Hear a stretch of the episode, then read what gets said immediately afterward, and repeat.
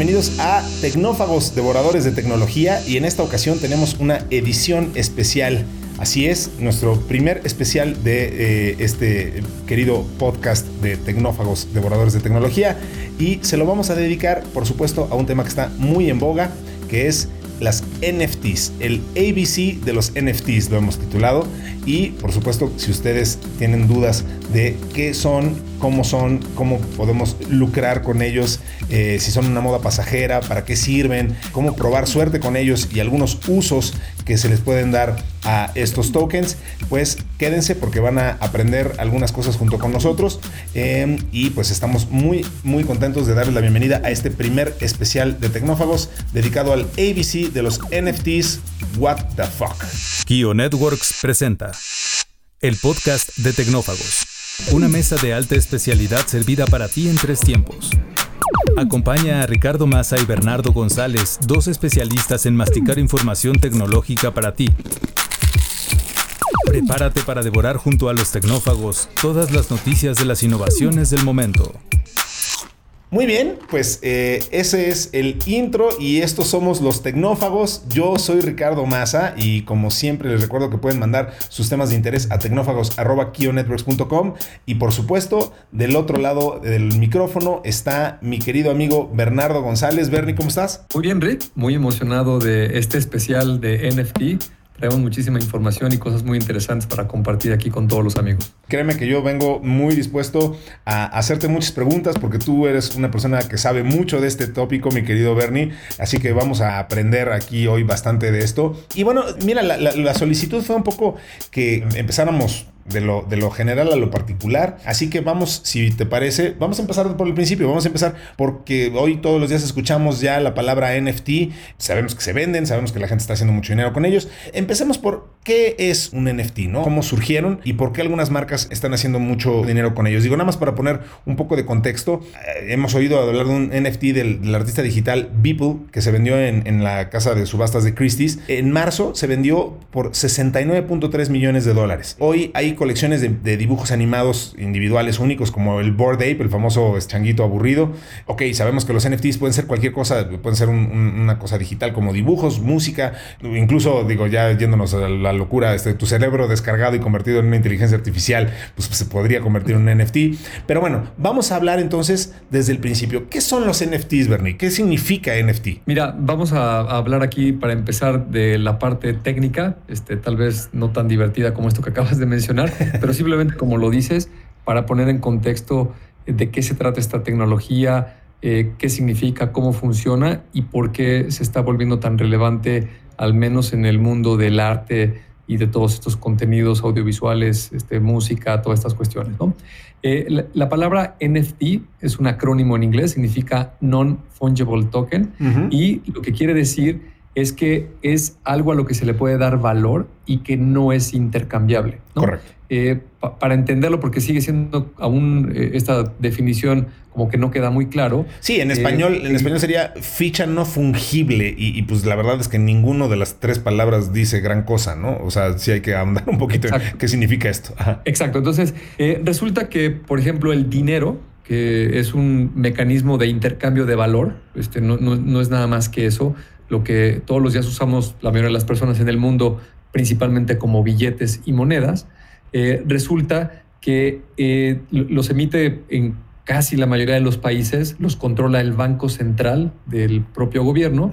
Eh, se emite, por ejemplo, el papel moneda a, través de ciertas denominaciones, con ciertos números de serie que están controlados los billetes, pero todo mundo entiende que un billete de un dólar o de 100 dólares o si estamos hablando de pesos o de libras esterlinas o cualquiera que sea la moneda, pues vale exactamente lo mismo, ¿no? Correcto. Por eso se pueden intercambiar libremente. Entonces, si tú vas a comprar a una tienda eh, una botella de agua que cuesta un dólar, pues el señor de la tienda recibe el billete y con que vea que es un billete que parece auténtico, pues no se va a poner a revisar el número de serie ni va a checar ningún control de nada. Va a decir, oye, pues es un billete y me da igual cualquier billete mientras sea de un dólar y sea válido, se pueden intercambiar y por eso los reciben y los dan como cambio y toda la sociedad los puede intercambiar libremente. Así es como se manejan eh, el dinero históricamente.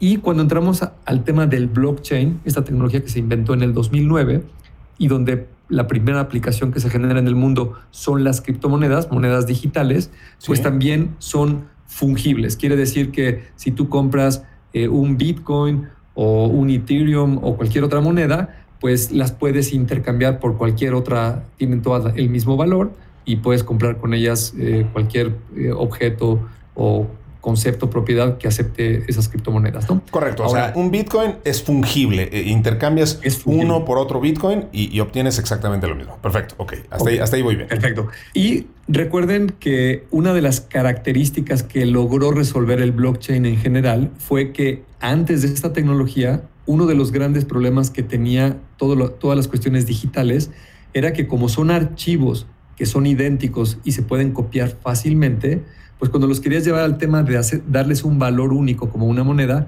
pues era muy difícil porque si tú tenías, por ejemplo, una imagen o un documento de texto o una hoja de cálculo, pues yo se la puedo copiar a una persona o a 100 o a un millón de personas y resulta que todos tienen una copia idéntica del mismo archivo. Correcto. Y cuando estás hablando de valores como el dinero, pues no es una buena idea que alguien tome un dólar y de repente lo multiplique por un millón y resulta que ahora es millonario, pues eso no funciona. No, incluso con otros ejemplos como que, ya hemos utilizado aquí en Tecnófagos, yéndonos a la época analógica, pues cuando tú tenías un cassette, por ejemplo, que tú comprabas tu cassette original del artista que te gustaba, bueno, habías comprado algo con tu dinero y tú podías replicar ese cassette, lo podías grabar y grabárselo a un amigo y, y, sucesivamente, pero si tú me grababas ese cassette y luego yo de mi copia le grababa otra copia a quien sea, íbamos perdiendo calidad, van perdiendo generaciones, le llaman en, esos ámbitos. En el caso de los archivos digitales, no existe esa erosión. O sea, simplemente mi archivo digital, eh, mi JPG o mi este, PDF, pues es exactamente igual al tuyo. Entonces, no existe o no existía antes del blockchain esta diferenciación, ¿correcto? No, no había forma de, poder eh, certificar que, una copia fuera tuya y otra mía, este, pues, en el entendido de que ambas eran exactamente iguales y por tanto tenían el mismo valor. Exactamente. Digamos que antes de la era digital había una limitante en las herramientas que copiaban, porque sí, efectivamente se, ha podido copiar toda la vida, pero se iban degradando. Cuando entramos al mundo digital, esta es una característica muy importante de lo que acabas de decir. Todas las copias son idénticas y se pueden generar copias indiscriminadamente, ¿no? Ejemplo de ello, eh, un video en YouTube, pues alguien lo puede descargar este, y se lo puede pasar a muchas personas eh, y de repente, si es algo muy viral, pues resulta que hay este, 500 millones de copias y todas son idénticas. Y otro problema, ya no distingues cuál es el original. Claro, son idénticas. Por seguir con la analogía de la música, perdóname, eh, por seguir con la analogía de la música, eh, en el tema de los cassettes, bueno, pues de ahí transportamos unos años al futuro y nos vamos a los MP3, pues ya no tienes ese problema de, la pérdida de generaciones ni de calidad, pues cualquier MP3 es idéntico a cualquier otro, ¿no? Correcto. Entonces, Simplemente por recordarlo un poquito de contexto, blockchain lo que resuelve es ese problema de la duplicidad de, digamos, un registro, ¿no? Para no hablar de un archivo. Entonces, en el caso del Bitcoin, que es la moneda pues, más representativa hasta el día de hoy, eh, alguien genera unas reglas que dice, pues los Bitcoins van a tener una masa monetaria de un total de 21 millones de Bitcoins. Se van a ir generando poco a poco a través de un proceso de cómputo eh, que se llama minería, con unas ciertas reglas y ese proceso más o menos va a durar de aquí al 2140, cuando se estima que se mine el último Bitcoin y ya no se va a generar ninguno más. Pero como masa monetaria, esos 21 millones de Bitcoins que existan en el mundo, pues se van a poder intercambiar uno a uno porque son fungibles y muy importante, no se pueden copiar indiscriminadamente. O sea, cada Bitcoin es único, tiene como su propio número de serie, está guardado en un blockchain y cuando se intercambia con otra persona, se lleva un registro perfecto de, oye, este Bitcoin lo tiene hoy Bernardo, pero mañana se lo paga o regala a Ricardo Massa, pues ahora es de Ricardo Massa porque él tiene el password y así sucesivamente, ¿no? Entonces, eh, dicho esto de cómo funciona el blockchain y cómo se logra que no se duplique la información, porque estamos hablando de monedas, criptomonedas, eh, resulta que desde su concepción el propio blockchain también contemplaba la aplicación contraria, la no fungible. ¿Qué quiere decir que no es intercambiable? Es, le voy a dar un valor único a un registro. ¿Para qué sirve eso? Es muy importante porque en el mundo, eh, sobre todo las cosas que tienen valores importantes, por ejemplo, los, bienes inmuebles, eh, un automóvil, este, a lo mejor un electrodoméstico o, una, o un aparato de electrónica caro como una pantalla, una computadora, etcétera, pues por lo general vienen acompañados de una factura y esa factura trae un número de serie. Así es. Y entonces se controla desde la fabricación uno a uno cuál es el producto que se está generando y luego muy importante cuando se venden, pues alguien es el dueño de esta pantalla que es el número de serie específicamente tal, ¿no? Y, alguien tiene otra pantalla idéntica, pero es otro objeto diferente con otro número de serie. a ver, déjame, déjame detenerme ahí un, segundo, mi querido Benny, porque eh, eh, es súper importante lo que estás diciendo y creo que vale la pena ir, poner uno de los ejemplos que tenemos aquí. Gracias a esto que estás diciendo, podemos entonces identificar un algo específico, aunque todo el mundo pueda tener una copia. Me gusta mucho el ejemplo que pones de, de los electrodomésticos, porque tú y yo podemos comprar la misma pantalla, el mismo modelo de pantalla, pero yo voy a tener efectivamente, como ya señalaste, una es diferente a la tuya porque evidentemente son dos cosas distintas y los diferenciamos por este número de serie. En ese sentido, yo sé que ahorita vas, a ahondar un poquito en esto, pero el NFT por eso eh, funciona para poder hacer esta, esta diferenciación. Es un poco como el tema de coleccionar arte, ¿no? Por eso te interrumpí porque aquí tenemos, por ejemplo, el dato de hubo quien pagó 390 mil dólares por un video de, 50 segundos de Grimes y entonces todos los, los seres humanos normales nos quedamos muy consternados cuando escuchamos esto porque decíamos a ver, pero si todo el mundo puede tener acceso a ese video en redes sociales, claro, pero hay un video certificado por este número de serie, este, este, este número de, la, de, serie que está en la factura, como, como, como bien dijiste, que ahora le pertenece solamente a este coleccionista. Sí. Nos, vamos a meter en, mi tema favorito este de, la realidad intersubjetiva, esta que menciona Yuval Harari, que sí, sí, este sí, sí, este, el, ejemplo que acabas de dar es muy bueno porque los seres humanos depende de dónde vivas, tus creencias y a la sociedad a la que pertenezcas.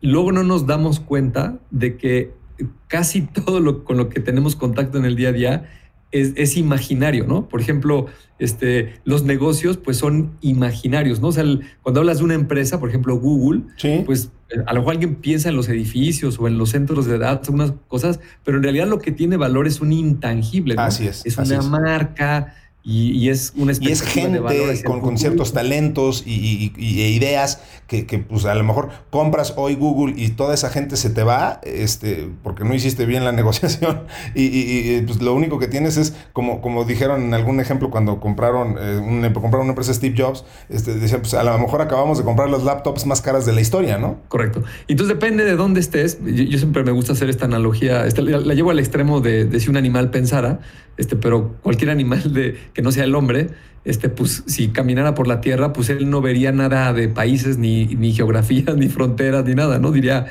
pues lo, que está del otro lado del río y lo que está de este lado pues, es idéntico, pero no, los seres humanos le, asignamos un valor distinto, ¿no? Y eso nos va a llevar a por qué es importante este concepto de que no sean fungibles, ¿no?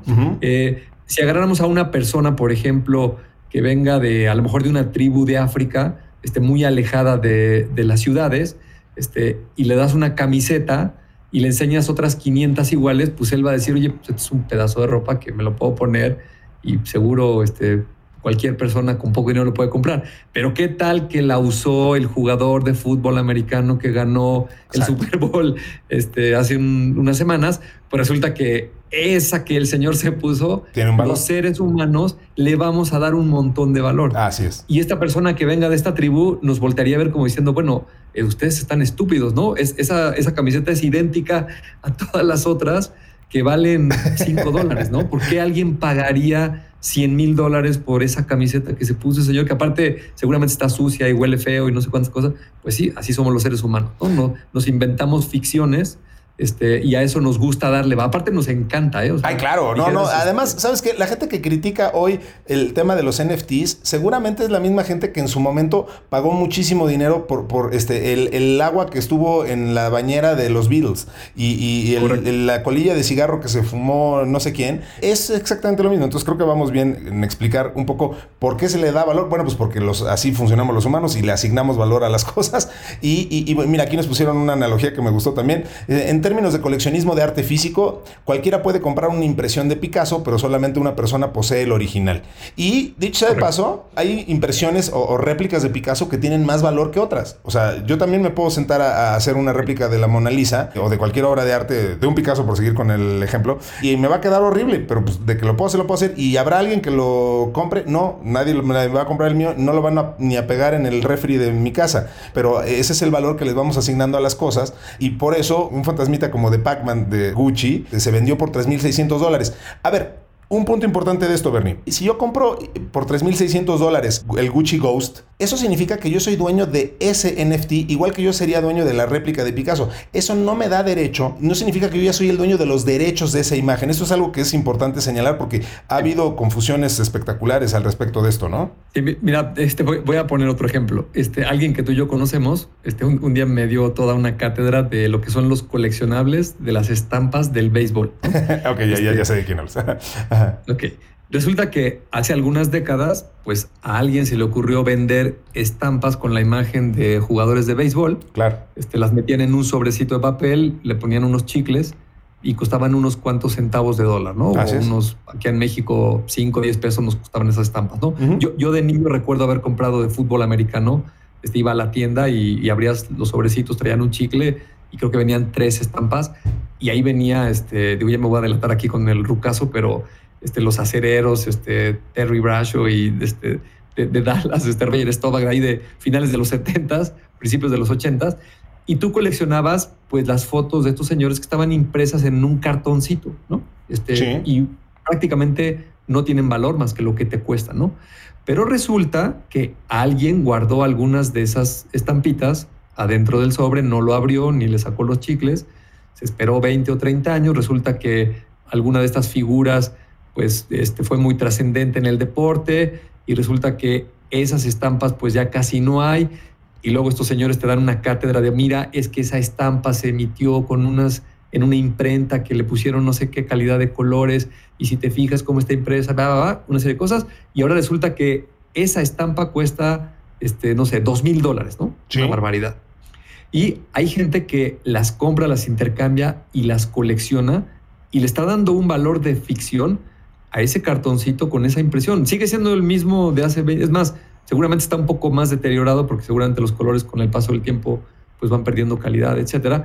Pero alguien a nivel de ficción le asigna un montón de valor a esa tarjeta. Ahora, el señor que paga dos mil dólares por esa tarjeta, por supuesto que no tiene ningún derecho ni del señor que sale en la foto, ni del equipo de fútbol, ni de absolutamente nada. Lo único que está comprando es una tarjeta eh, coleccionable que espera que alguien, a lo mejor 5 o 10 años más adelante, pues si él la compró en 2 mil dólares, a lo mejor alguien se la va a comprar en 10 mil o en 15 mil. ¿no?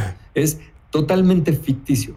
Totalmente. Yo, mira, vi un cartoncito, un, cómic en el New York Times que me dio mucha risa, que decía, eh, un, un, tipo le está preguntando a otro, oye, ¿y voy a poder vender mi NFT por más dinero del que pagué por él? Y el tipo le está contestando, bueno, si te encuentras a alguien más idiota que tú, sí. Este, eh, eh, y, claro, o sea, digo, eh, se están burlando de, la transacción de NFTs, pero habiendo dicho eso, pues eso es cierto de absolutamente todo. O sea, solamente vas a poder vender algo con una ganancia si te encuentras a alguien que le dé más valor que, tú. Y, bueno, pues si, si, a mí no me interesa Picasso, pues por muy, este, o sea, pueden llegar a ofrecerme un Picasso y no lo voy a querer comprar. Este, lo mismo pasa con un NFT y así lo tenemos que, que ver. Vamos a avanzar con los temas porque hay muchas cosas que quiero este, que, toquemos, mi querido Bernie. Por ejemplo, las opciones que tenemos para, eh, para intercambiar NFTs, porque hoy en día escuchamos hablar de varios marketplaces, cómo se intercambian los NFTs. O sea, eh, aquí tenemos información, por ejemplo, de Foundation, eh, OpenSea, por ejemplo, de que se ha hablado de este gran marketplace donde puedes encontrar NFTs para una amplia gama de coleccionables, un poco lo que estábamos este, mencionando. Pero hay muchas, muchas formas de hacerlo. Pero quisiera que, nos platicaras un poquito, digo, antes de, hablar de específicos como de Nifty Gateway o de Rarible, ¿cómo intercambio NFTs? ¿Cómo, cómo, cómo los compro? ¿Cómo los vendo? ¿Qué necesito para poder entrar a este mercado? Eh, vamos a empezar aquí a hablar de algunos tecnicismos de, que tienen que ver con el blockchain, ¿no? Arráncate. La mayoría de los NFTs que están circulando en el mundo eh, están bajo la red de Ethereum. Es la gran mayoría, ¿no? Hay otras como Polygon y muchas otras que tienen menores participación. Eh, para que tú puedas crear un NFT, tienes que tomar un, un archivo, puede ser una imagen, un audio, un video, un PDF, cualquier formato digital que tú tengas, si tú quieres lo puedes convertir en un NFT. Para hacerlo eh, hay dos caminos, ¿no? Uno es que si eres este, muy técnico, developer y le sabes meter al código de, de, cómo hablar directamente con un blockchain, pues lo podrías hacer tú solo. Pero ese es extremadamente pocos los que lo pueden hacer en el mundo. La gran mayoría de nosotros, el resto de los mortales, lo que tenemos que hacer, igual que con las criptomonedas, es ir a un sitio que ellos nos permitan administrar esa creación del NFT, ya sea para eh, hacer un NFT o para comprarlo. ¿no? Eh, es el equivalente a estos sitios donde hay un wallet para comprar e intercambiar este, criptomonedas. Entonces, tienes que entrar a uno de estos sitios, por ejemplo, OpenSea, que es uno de los más, este, famosos. Eh, tienes que tener una cartera en Ethereum o en Polygon. Sí. Eh, esa cartera tiene que tener fondos, tienes que tener Ether. Ether es la, moneda, la, que utiliza la red de Ethereum. Y creas una cuenta como en cualquier sitio, pones un usuario y un password, te registras, eh, vinculas tu, cuenta. para la gente que nos está escuchando, la, más común se llama Metamask, así tal como suena tiene un zorrito, así, este, un fox este, de sus cafecitos como, como símbolo. Y esa es una cartera que tú se la puedes poner como un plugin a tu navegador. Sí. Y la vas a vincular, en este caso, con el, con el sitio de OpenSea.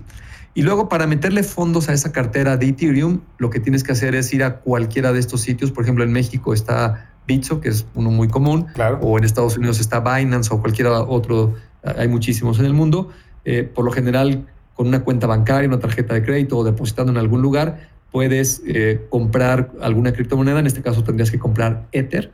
Eh, para que se den una idea, los amigos, el Ether está más o menos al día de hoy como a 3 mil dólares cada, cada Ether. Compras una fracción, por ejemplo, este, no sé, 500 pesos. Sí. Eh, los depositas en esa tarjeta de wallet y ya tienes tu cuenta con tu cartera y con dinero fondeado. Y entonces vamos a suponer que tú tienes un archivo de audio, ¿no? Tienes una canción que tú grabaste, una composición original de Ricardo Massa, y dices, yo quiero hacer un NFT de este audio. entonces te metes al sitio de OpenSea, eh, subes ese archivo y a la hora que lo, que lo eh, das de alta como un NFT, le pones una imagen, le pones una descripción y lo que tú tienes que hacer es ponerle una regla como creador. Lo más fácil es que le puedes poner un precio. Tú puedes decir, ah, pues este NFT vale este 50 mil pesos. Así porque a mí se me ocurrió, ¿no? Y pues ahí le pones el precio y como acabas de decir, espera a que un incauto caiga y te lo, y te lo pague, ¿no? La otra regla es que puedes subastarlo. Tú puedes decir, oye, pues yo lo voy a poner a subasta y la subasta va a empezar en 5 mil pesos, ¿no? Sí, básicamente como cualquier activo. O sea, pues puedes decir, a ver, yo lo quiero vender, lo quiero subastar. Sí, sí, sí. La subasta, pues es muy simple. Este, le, pones un precio base y le pones un tiempo, ¿no? Dices, este, de aquí a fin de mes, este, arranca en 5 mil pesos y pues el que le ponga el bid más alto, pues ese se lo va a llevar, ¿no? Sí. Y luego hay otra serie de sutilezas eh, que aquí empezamos con esta cuestión un poco más ligada al arte, ¿no? Eh, hay gente que dice, oye, pues este archivo de audio, pues este, tal cual lo, voy a poner ahí como NFT y se lo vendo al que lo compre o al que lo subaste. O hay quien dice, oye, le voy a sacar 10 copias y voy a vender 10 originales. Y cada uno tiene su número de serie y hay 10 copias, o 100 copias, o 1000, o las que tú quieras, ¿no? Y o le puedes poner otras reglas más sofisticadas a uno. Por ejemplo, tú puedes decir, oye, se va a vender este audio o se va a subastar, se lo va a llevar a alguien, pero cada vez que se intercambie, a mí me tienen que pagar una regalía. Ahí entramos en el tema de los smart contracts. Por, no, es una regla cerrada, pero por lo general eh, es una comisión que fluctúa entre el 1% y el 10% que se paga de regalía al, artista original cada vez que se intercambia. Entonces, si te, si te fijas, empieza a ser bastante interesante. ¿Por qué? Porque lo que nos permiten hacer los NFTs es brincar del mundo físico al mundo digital. O sea, hasta antes del blockchain, tú podías hacer lo que acabamos de explicar de, las, de los coleccionables, los intercambiables, todas las subastas, las obras de arte, el audio, el video, lo que tú quieras. Y cuando a alguien le gustaba comprar algo, pues iba y pagaba el precio que alguien le fijaba, ¿no? Pero estabas hablando de un mundo físico donde te daban una media, ¿no? Si comprabas este, un, un máster de, una, de un artista, pues seguramente te entregaban, este, no sé, pues la cinta original o, o, en el medio en el que se haya grabado, ¿no? Sí. Si estabas hablando de una obra literaria, pues a lo mejor el, autor te dice, oye, pues mira, este, te voy a imprimir este, el, el, engargolado que llevé yo con el, editor cuando iba a, este, a, imprimir mi libro para que me lo autorizara la, la editorial, etcétera, ¿no? O, si te vas más, más hacia atrás en el tiempo, a lo mejor aquí están las hojas originales de Alfred Hitchcock en su máquina de escribir. Exacto, exacto. Los libretos, pues bueno, ahí hay un, hay un valor asociado a un objeto. Y, hay que entenderlo así. Hace rato decía yo de las pifias que, hemos hablado, ya hemos hablado en este programa de, de, algunas de ellas, pero eso es lo que hay que entender. Cuando yo compro un NFT, efectivamente me parece que el simbolismo el que haces es perfecto, porque es como si yo comprara efectivamente una primera edición de la Biblia de Gutenberg. Bueno, pues evidentemente es un archivo valiosísimo. Bueno, déjame usar un, ejemplo que no sea la Biblia. Este, una primera edición de, El Señor de los Anillos de Tolkien, bueno, pues es un libro valiosísimo y que para los coleccionistas es una maravilla y, tal, tal, tal, tal, tal. Ahora, el que yo sea dueño de ese libro, de ninguna manera me da derechos de explotación sobre él. Yo no puedo venderle ahora un guion a, Hollywood sobre El Señor de los Anillos solo porque tengo ese libro. Funciona igual con los NFTs. Eh, yo soy dueño de, esa representación muy específica, seriada, certificada, pero no, eh, hasta ahí termina mi, Es más como un tema como coleccionista. Y una cosa que me, que me, gusta mucho es que, eh, de esto que nos hablas, eh, está provocando que se diversifique cada vez más el tema de los NFTs y yo creo que eso es una tendencia que vamos a seguir viendo. Eh, estoy viendo algunos de los ejemplos de, lo que hoy estamos este, viendo ocurrir y, por ejemplo, me encanta este de arroba Women Rise NFT, que es una comunidad, es, un colectivo dirigido por, por una mujer de nombre Malija Abidi, que es una mujer nacida en Pakistán, que hizo una, una serie de NFTs con la misión de, de apoyar a mujeres activistas, a artistas, a, científicas, a programadoras, incluso para impulsar el conocimiento este, y el, compromiso femenino con las criptomonedas. Entonces, y, bueno, encontramos desde cosas así tan, tan sofisticadas y tan padres eh, como, esto, hasta el famoso eh, Board Ape Jazz Club, ¿no? Este, que ya tiene 10 mil miembros. Los que ya saben de NFTs seguro ya saben de qué estoy hablando. Pero bueno, es, un, ejemplo muy, muy visible de personas que encuentran una, una comunidad de intereses en, en, común, que pues al final de eso se ha tratado, pues digo, Internet en general, la interacción humana todavía más en general, y los NFTs no es la excepción. Se trata de encontrar gente con tus gustos y aficiones en común. Y si a mí me gusta Star Wars, pues claro que voy a encontrar una comunidad de NFTs muy sofisticada, muy especializada, enfocada en esto, y voy a querer adquirir pues algo este, relacionado con, mis áreas de interés. Eso es lo que me va a permitir justo estas, estas opciones que, nos estás comentando, como, como hacerlo a través de, de OpenSea. Por ahí veíamos otras eh, ofertas como, como Foundation, que entiendo que es mucho más especializada. Y digo entiendo porque esta es, un, esta es una app Foundation y esta es de las que necesitan que te inviten, te tienen que invitar para que seas parte de, la plataforma. Pero hay muchas otras, por ahí está Nifty Gateway, que este, este está centrado en arte, eh, trabaja con, marcas, atletas y creadores. Ya mencionamos OpenSea, está Rarible, que ofrece una gama de NFTs con énfasis en el arte y tiene su propio token, este, su, su propia moneda de, cambio Rari para recompensar a los miembros. Y Super Rare, que se enfoca en curar y ofrecer arte digital. Digo, algunas de las, de las opciones ahí que estamos viendo. Insisto, pues vamos a seguir seguir viendo esta especialización y, cada vez más enfocado a las, a las áreas de interés de cada, de cada persona, ¿no? Sí, totalmente. Y fíjate que eh, algo de esto que estás comentando, ahorita estamos viendo el boom, de hecho fue el año pasado, 2021, donde los NFT explotaron súper comercialmente y las aplicaciones eh, más comunes que escuchamos en los medios todos los días pues, tienen que ver con esto, ¿no? Con, con el arte, con el entretenimiento, con estas, estas cuestiones de que le damos mucho valor a, cuestiones este, sentimentales o asociadas a esta ficción. Pero los NFT no solamente se pueden aplicar a esto. Correcto. Los NFT se pueden aplicar a muchas otras cosas, digamos, más eh, trascendentales, para no decir importantes, para la vida humana, ¿no? Eh, un dato curioso es la revista Time, eh, en el próximo número, de un par de días va a salir por ahí, va, va, a emitir su número como un NFT, ¿no? Y y para conmemorarlo, pues está poniendo en la portada de la revista al señor Vitalik Buterin, que es el fundador de Ethereum, y viene una entrevista que la pueden ya leer, este, está publicada en internet.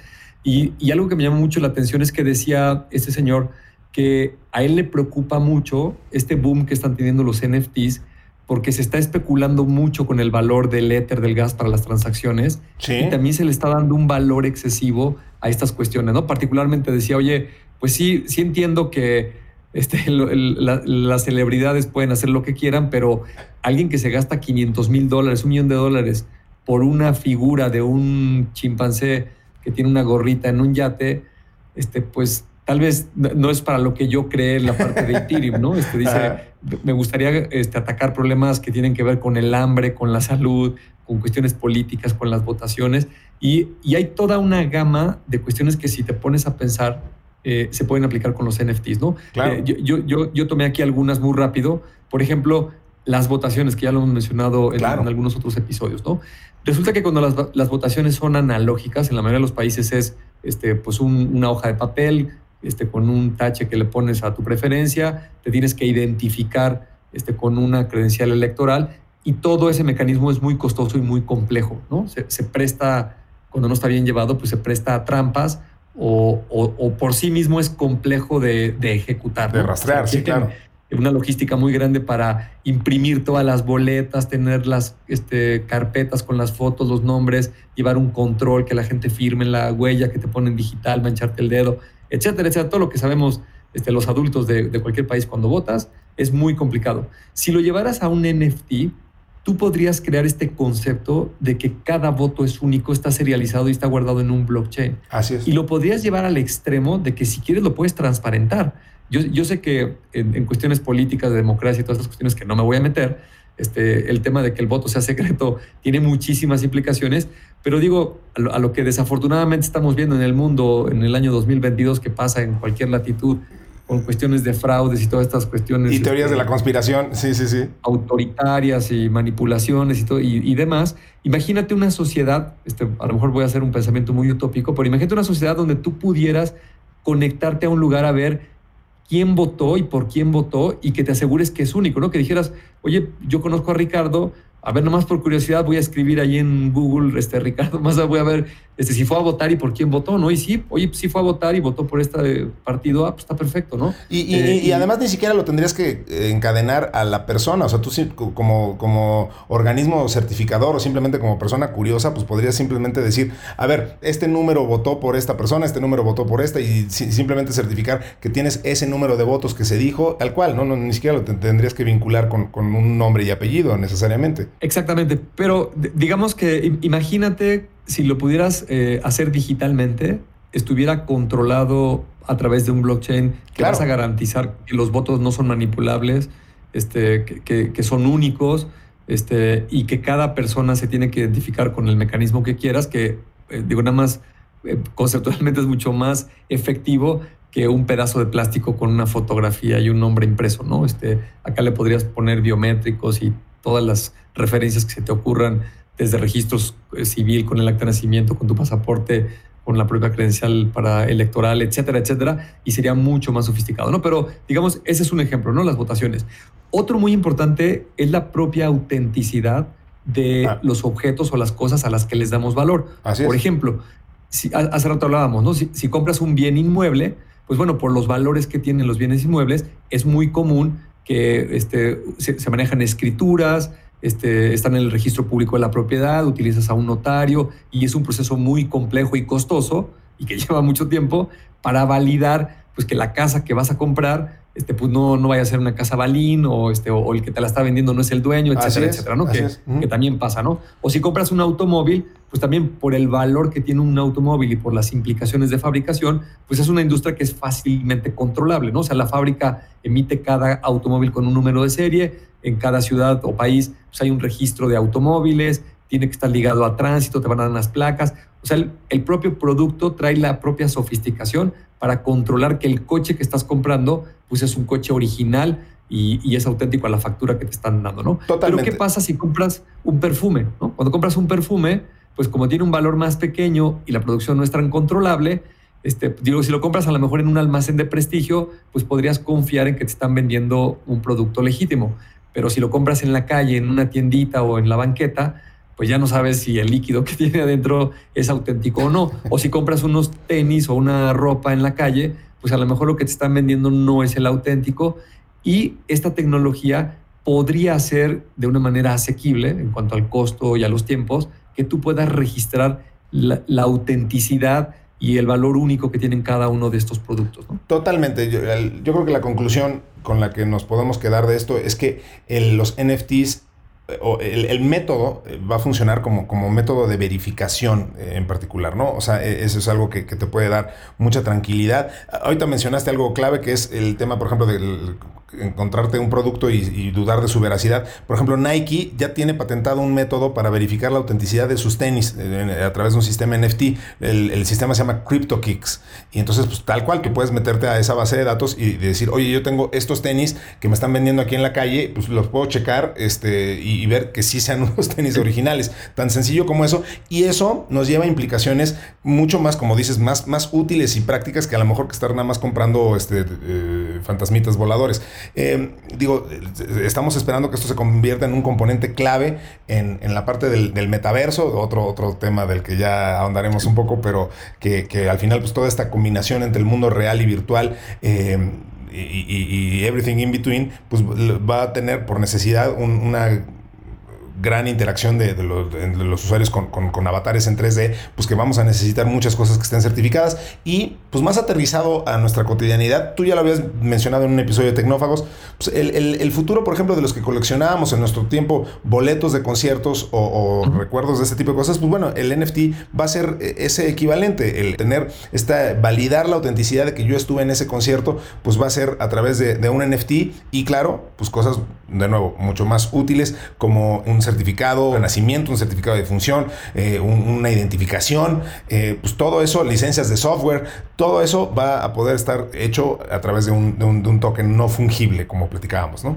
Exacto. Todo el tema relacionado con la salud, pues, si te pones a pensar, es un ecosistema en donde interviene un hospital cuando alguien este, está enfermo, lo van a operar, participa un médico, te da un recibo de honorarios, este, te recetan unos medicamentos, participa una farmacia, eh, hay una aseguradora de por medio, en fin, este, estudios de laboratorio, muchos, muchos actores que, están alrededor, digamos, de la salud de un paciente y que aparte tú como persona, pues vas evolucionando con toda esa información, ¿no? A lo mejor este, traes un, padecimiento congénito eh, y te tienen que dar un tratamiento y a lo mejor este, te da una secuela o, algo se complica y, toda esta información, eh, este es un problema global, pues está totalmente disgregada por todos lados, ¿no?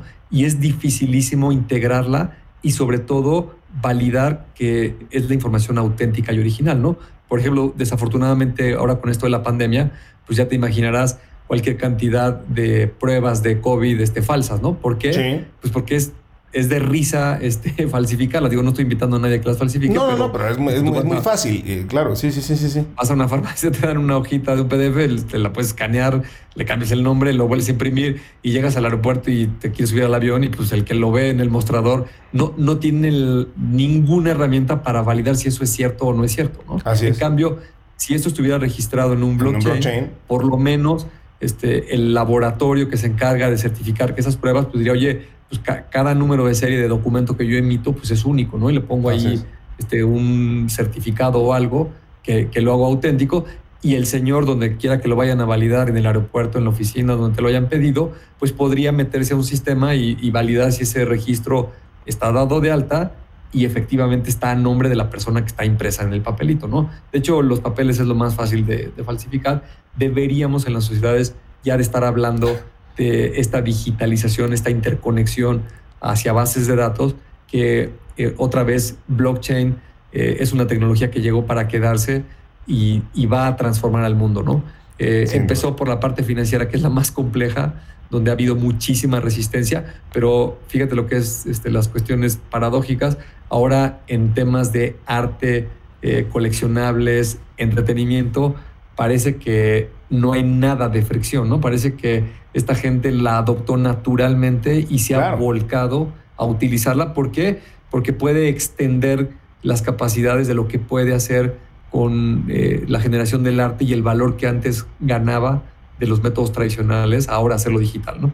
Totalmente, y es finalmente una, vía de exposición más eh, y una vía de, monetización también, ¿por qué no decirlo? Para los artistas que de, otra manera no hubieran tenido oportunidad de, obtener una recompensa económica por su trabajo, pues qué maravilla que exista esa, esa salida, ¿no? Oye, Bernie, bueno, y, ah, por cierto, ya, salió este, desde el año pasado, en septiembre del 2021, si ya se hizo una película estrenada como NFT, la, película, una película de suspenso que se llamó Zero Contact, pues digo, ya se hizo un primer largometraje, pues yo creo que justo eh, hacia allá vamos, hacia esa, hacia esa, dejar esa dependencia que tenemos del papel, que, yo sé que es algo que a ti te preocupa mucho y te angustia, eh, bueno, nos vamos dirigiendo hacia eso y justo pues esto eh, nos, nos permite certificar las cosas y tener esa, esa validación, ¿no? A lo mejor un día nuestras billeteras digitales van a poder contener las pruebas de cada certificado, licencia y activo que poseemos en forma de, de NFT. Pues bueno, Bernie, pues se nos acabó el tiempo. La verdad es que se fue volando y espero que hayamos podido abarcar al menos un poco de información útil para, para todos los que nos hayan escuchado y que podamos haber explicado un poquito de qué son los NFTs. Me gustaría terminar con una pregunta, Bernie. ¿Le recomiendas a la gente que le entre a este mercado y si sí, o sea, ¿cómo lo, harían? Es decir, este, que compren un NFT y lo guarden ahorita y se esperen a ver cómo se comporta en el mercado en el tiempo, como lo harías como con otro tipo de, activos, o que le entren al mercado y estén ahí vigilando si suben y bajan. ¿Qué recomendación le darías como, este, como inversionista a, a la gente que nos está escuchando? Y mira, en ese sentido yo creo que son mucho más volátiles que las criptomonedas y la recomendación es la misma. Eh, si eres alguien que te gusta el arte, este, las películas, eh, el deporte o alguna de estas cuestiones que se está guardando como un NFT, pero es porque el contenido es lo que te gusta, pues sí, eh, explóralo y cómprate algo y, guárdalo como lo harías con un medio físico hace algunas décadas, ¿no? Correcto. Si lo, si, lo, quieres hacer por especular, este, como este de los Monkey Yacht Club y eso, pues este, el riesgo es muy alto, ¿no? Este, le, puedes atinar a una que sí se, evalúe y a lo mejor ganas mucho dinero, pero también está el riesgo de que igual y puedes eh, perderlo. Entonces, yo, yo les recomendaría cautela.